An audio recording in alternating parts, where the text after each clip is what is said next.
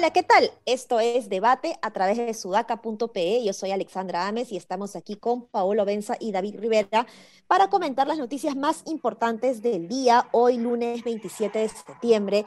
Y amanecemos, pues, empezamos esta semana con eh, una notición en realidad que salió ayer a través de un tuit de Bellido sobre eh, una especie de amenaza que eh, haría a las empresas vinculadas al gas, en donde dice que se van a empezar las renegociaciones, pero en el, paso, en el caso de que estas no, no den su fruto, digamos, igual se va a pasar a nacionalizar. Entonces esto ha generado un revuelo eh, de parte de la derecha, de parte de la oposición.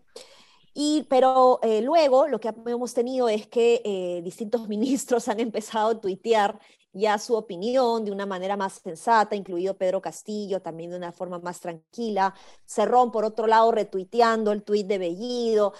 Eh, entonces, más que estrategia de comunicación política desde el gobierno, en realidad lo que hay es em, estrategias de Twitter personales, ¿no? De cuentas de Twitter, de, de tweets personales que van saliendo, me parece, en función mm, a, a, cómo Bellido puede ir reaccionando, digamos, cómo Cerrón puede ir reaccionando y la necesidad de poner paños fríos o de tratar de equilibrar un poco las cosas y explicarla de una manera mucho más tranquila por el lado eh, del gabinete. No sé cómo han visto ustedes esto.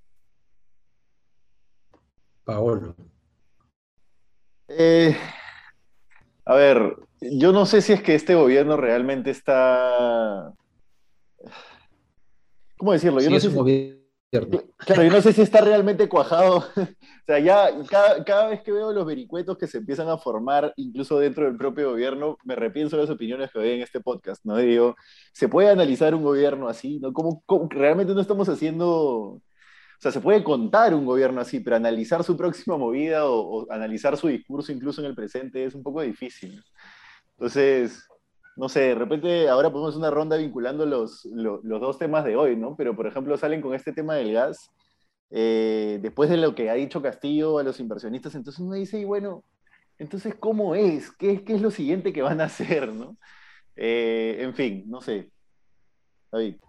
Sí, creo que justamente más bien eh, lo de pedido puede ser una respuesta a eso que ha pasado en la gira internacional eh, y es una posibilidad de que, esté, de que esté buscando que el costo político de que Castillo lo saque sea alto. Em, porque no entiendo de otra manera eh, que Bellido haya hecho lo que haya hecho, que inmediatamente lo haya secundado Cerrón y que Castillo salga en la noche a, a poner paños fríos. Entonces hay dos opciones, ¿no? O efectivamente hay una bronca interna muy grande, o Castillo está alineado con ellos y nos está haciendo de tontos a todos, ¿no? Lo bueno es que creo que lo que está pasando, si, si digamos hasta la semana pasada el objetivo era esperar los 100 días para hacer cambios, creo que esas cosas pueden, pueden eh, llevar a Castillo a tener que, que, adelantar esa decisión. El tipo de cambio subido hoy día, lo debido termina opacando lo de la gira, me imagino que en este momento dentro del gabinete deben haber confrontaciones este, respecto a ese tema, porque si están haciendo todo, por ejemplo, todo un este, esfuerzo para que Velarde se quede, para llegar a un acuerdo sobre el directorio, si están esperando que baje el tipo de cambio, este, con eso, lo que hace Bellido pues es como que te tira el agua todos los esfuerzos en, en, otro sentido, ¿no? O sea, mira, un cortito, Ale, solo un cortito, ¿no? Yo siento que cuando te escucho, te escucho David, y tú dices, siento como que tú tienes una sensación inminente de que realmente Castillo está siempre a punto de dejar a Cerrón yo siento que cuando se escriba sobre esta parte... Debería estar a punto de... Pero es que yo siento que cuando se escriba sobre esta parte de la historia del país, quizás se va a escribir diciendo que la constante, inminente sensación de que Castillo iba a dejar a Cerrón y finalmente nunca lo dejó hasta que cayó o algo similar, o hasta que la cosa se fue decantando hacia cosas más autoritarias, no sé, porque eh, ya vamos... Es una opción. Yo, yo, veo, yo, yo veo que por lo menos, ¿cuánto, ¿cuánto vamos ya? Dos meses a, un gabinete indefendible, ¿no? Yo creo que un gabinete que ya por todos lados hizo agua. No recuerdo otro gabinete que haya hecho tanta agua como esta, salvo, salvo por la medida del gas.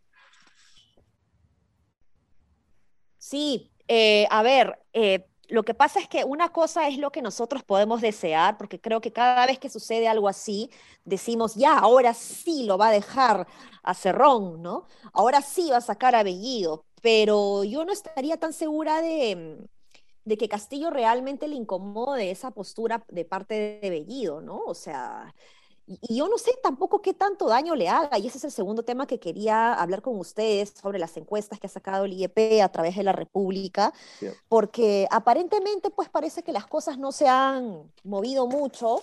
Eh, si es que lo miramos como promedio nacional, acá tengo los, los datos, ¿no? Pero Pedro Castillo, eh, su aprobación ha pasado de 38% a 40%, que es casi un empate técnico, ¿no? Su desaprobación sí ha bajado un poquito más de 46 a 42.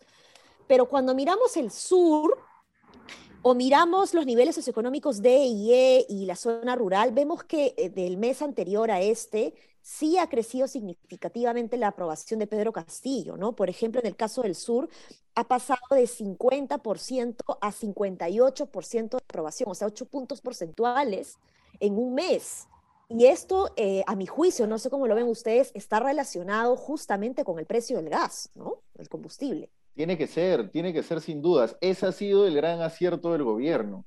Ese ha sido el gran acierto del gobierno. Una medida, además, que según la crónica de Alonso Ramos en Sudaca fue por lo menos conversada, eh, eh, según una fuente muy, muy cercana, eh, con Ollantumala, ¿no? Entonces, Castillo debería darse cuenta que es por ahí, pero el tema es, o sea, que es por ahí, digo, Ollantumala habla por sí solo por el, nombre del camino, ¿no? de pero pero es una sensación inminente y tú dices, pero bueno, entonces, ¿por qué respalda tan rápido el tema de la nacionalización? ¿no? Yo estoy hablando del mensaje que quiere mandar, porque ya yo iba a decir, les adelanté que yo estoy plenamente de acuerdo con esa medida porque lo acerca a un gobierno más como el de Evo Morales, que bueno, no es el gobierno ideal para mí, pero es un gobierno mucho más viable de izquierda que el gobierno que estaba planteando Castillo, pero... En fin, eh, yo creo que el discurso, cuál es el discurso que da? En fin, no sé. Este, eh, a ver, para juntar ambos temas, yo también estoy de acuerdo con, lo que decía Ale, que este tema de la camiseta no es que lo aleje, ¿no? sino que lo acerca a, ese público del sur del país que está esperando cambios y que está esperando el gasoducto hace años. Humala estaría intentando que Castillo haga lo que él no se atrevió a hacer, porque ese gasoducto debió haber estado hecho hace tiempo y, estaríamos evitando esos problemas. Bueno, el gran eh, caso de Humala es el gasoducto, ¿no? El gran caso de mal es el gasoducto, los tecnócratas le hicieron ver que tal vez no era viable. Acá hay un tema importante sobre Camisea, ¿no? Este, a ver, dos cosas. En lo político, el problema con Bellido creo que no es el tema, o sea, creo, que la renegociación de Camisea hay que hacerla, pero creo que tiene, hay un tema de formas hacia afuera y hacia adentro.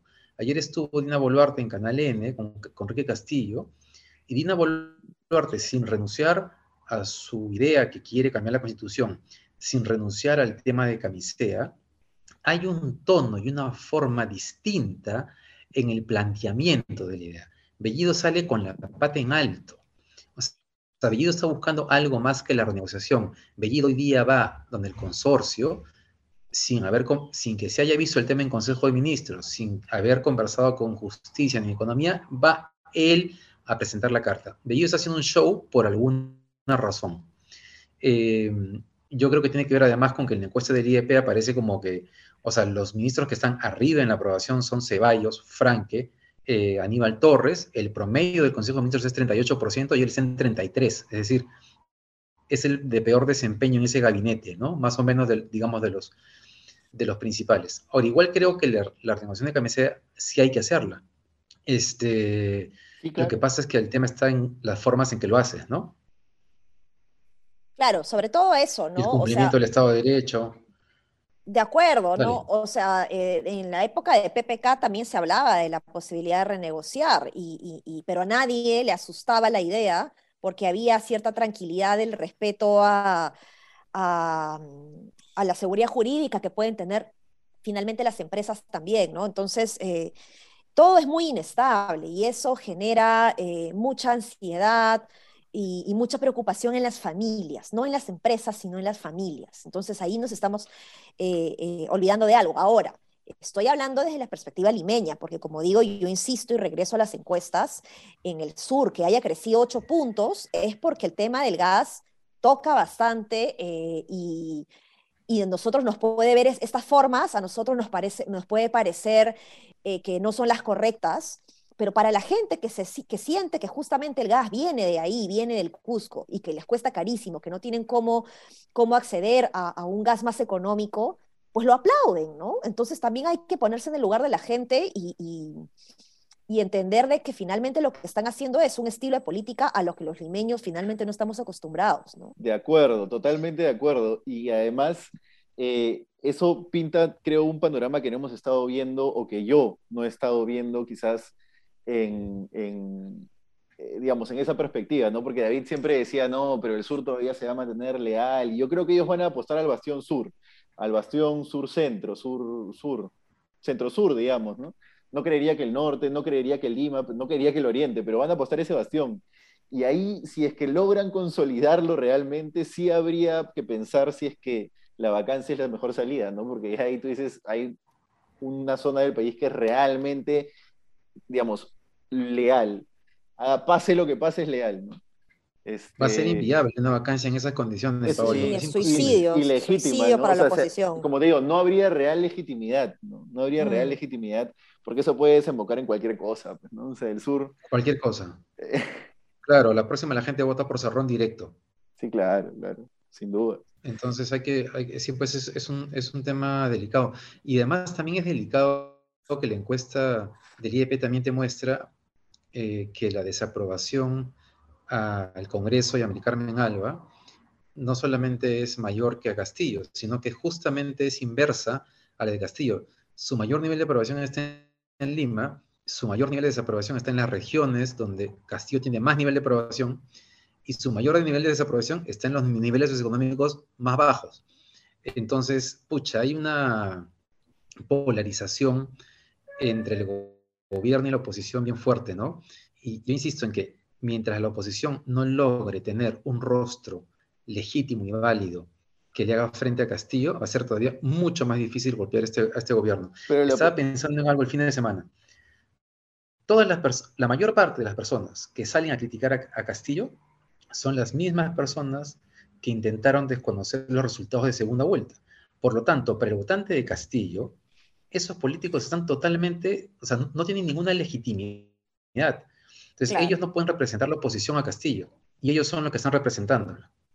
Sí, de acuerdo. Y además, se podría conseguir líderes en el sur que sean oposición al gobierno, ¿no? Se, se pueden conseguir, digamos, líderes locales y no tienen que ser todos los voceros de la oposición, los señores blancos de Lima, que además, como dice David, están vinculados a todo esto, ¿no? Entonces, eh, hace, hace tiempo que Tafur escribe columnas sobre los nuevos liderazgos de la derecha. ¿ya? De repente no estamos de acuerdo en los liderazgos que, que, él pone en sus columnas, pero que tiene que haber nuevos liderazgos en la derecha, tiene que haber nuevos liderazgos en la derecha, porque si realmente, si es que el partido que ha planteado el gobierno con el Bastión en el sur, que es un partido de repliegue, la oposición lo pierde por ineptitud y por incapacidad de generar cuadros, es, sería una desgracia, ¿no? Ya no hay derecha, no hay derecha viable, no sé. Sí, y sabes qué cosa, este, ese, tema de camisea además es un tema que debería llevar a, la reflexión a la derecha, porque miren, ¿cómo es posible? O sea, la derecha le deja estos temas servidos a la izquierda. Este, la derecha se queja de que la, de que la izquierda tenga, se compre todo el rollo de la redistribución, reducir la pobreza, porque la derecha se lo deja. Hoy día el presidente presidente de la CONFIEP ha dicho en la mañana en RPP que el gasoducto es inviable porque no hay demanda en el sur. Eso fue exactamente lo que le dijeron a Humala.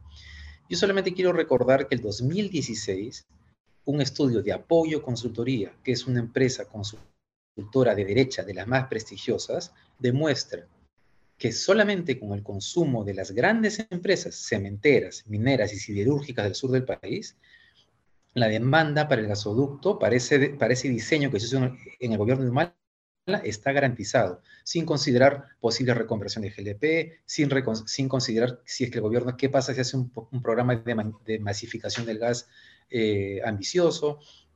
Entonces nos siguen contando historias que son mentira. Si ese gasoducto se hubiese hecho en el gobierno de Humala, en este momento no tendríamos este problema.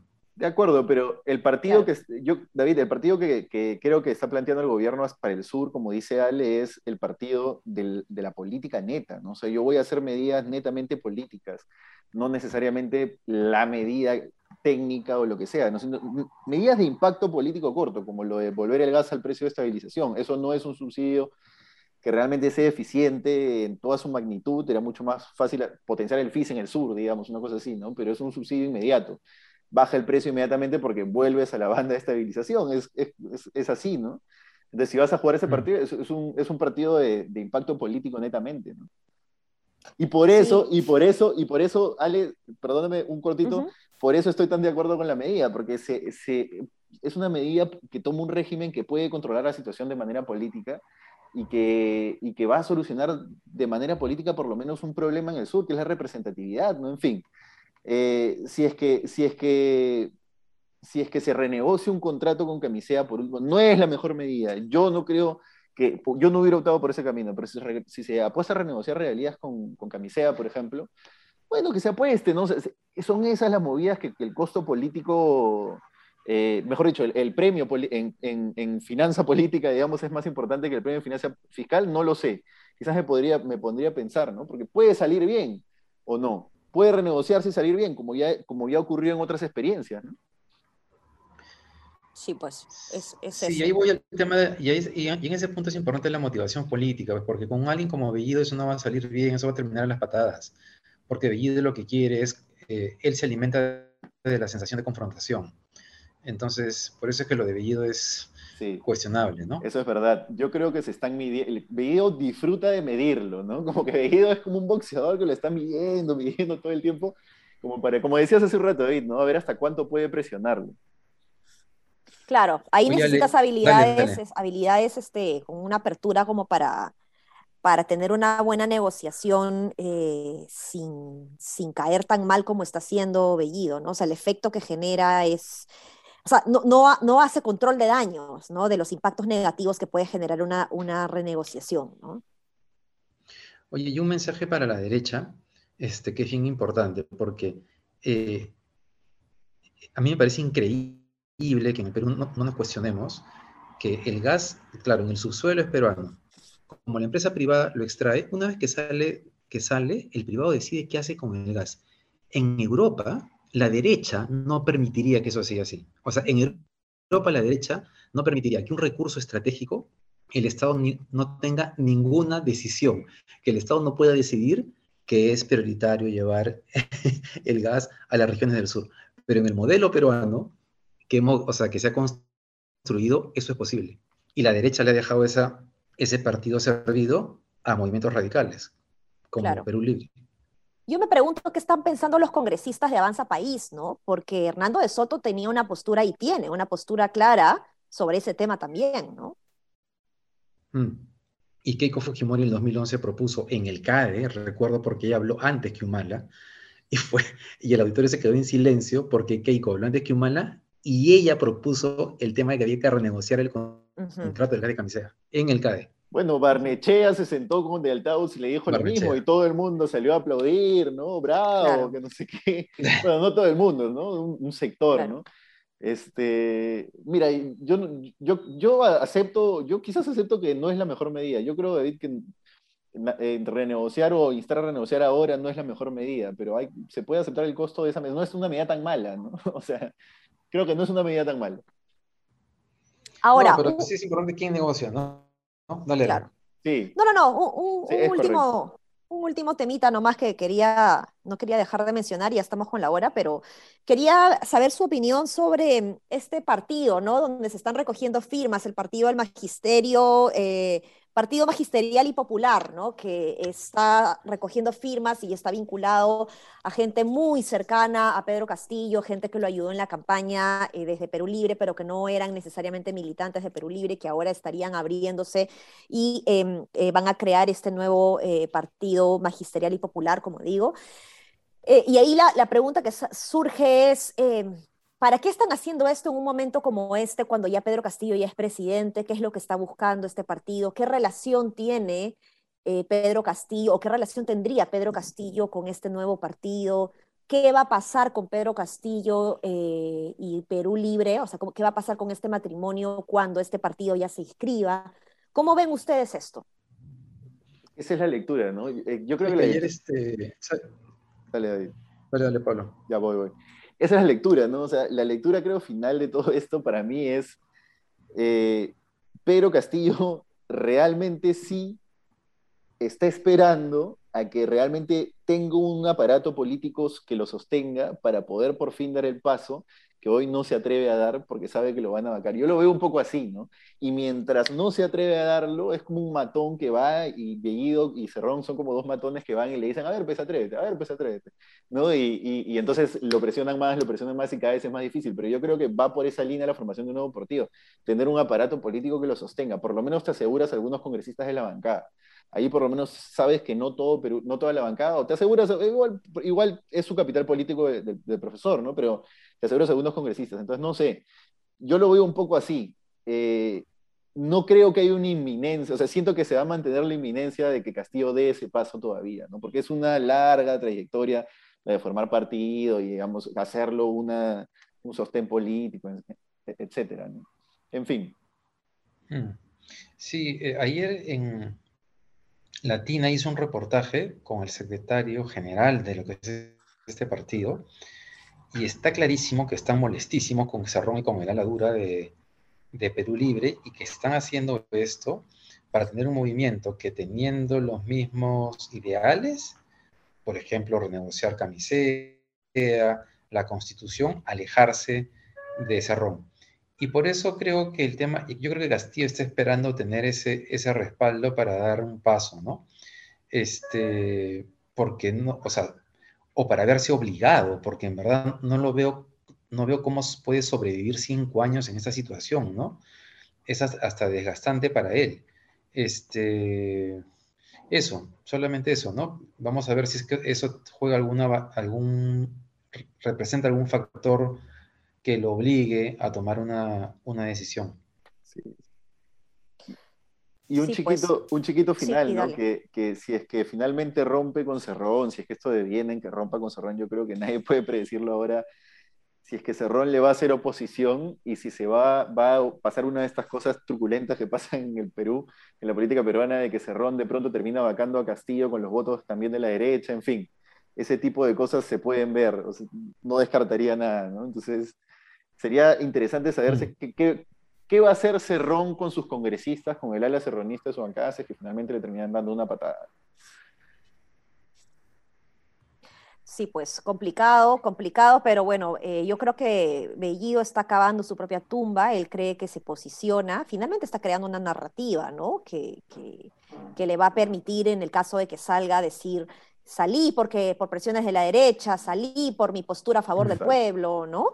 Eh, pero aún así es, está en una paradoja porque está acabando su propia tumba. Si, si promoviera consenso, creo que tendría más posibilidades de quedarse por un tiempo más del, del que se va a quedar, ¿no?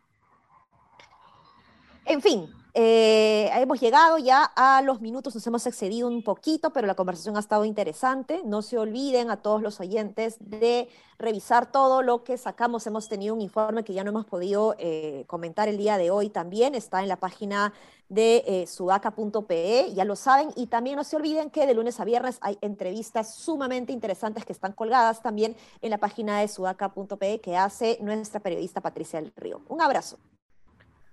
Chao, chao. Mañana, chao, chao. Mañana.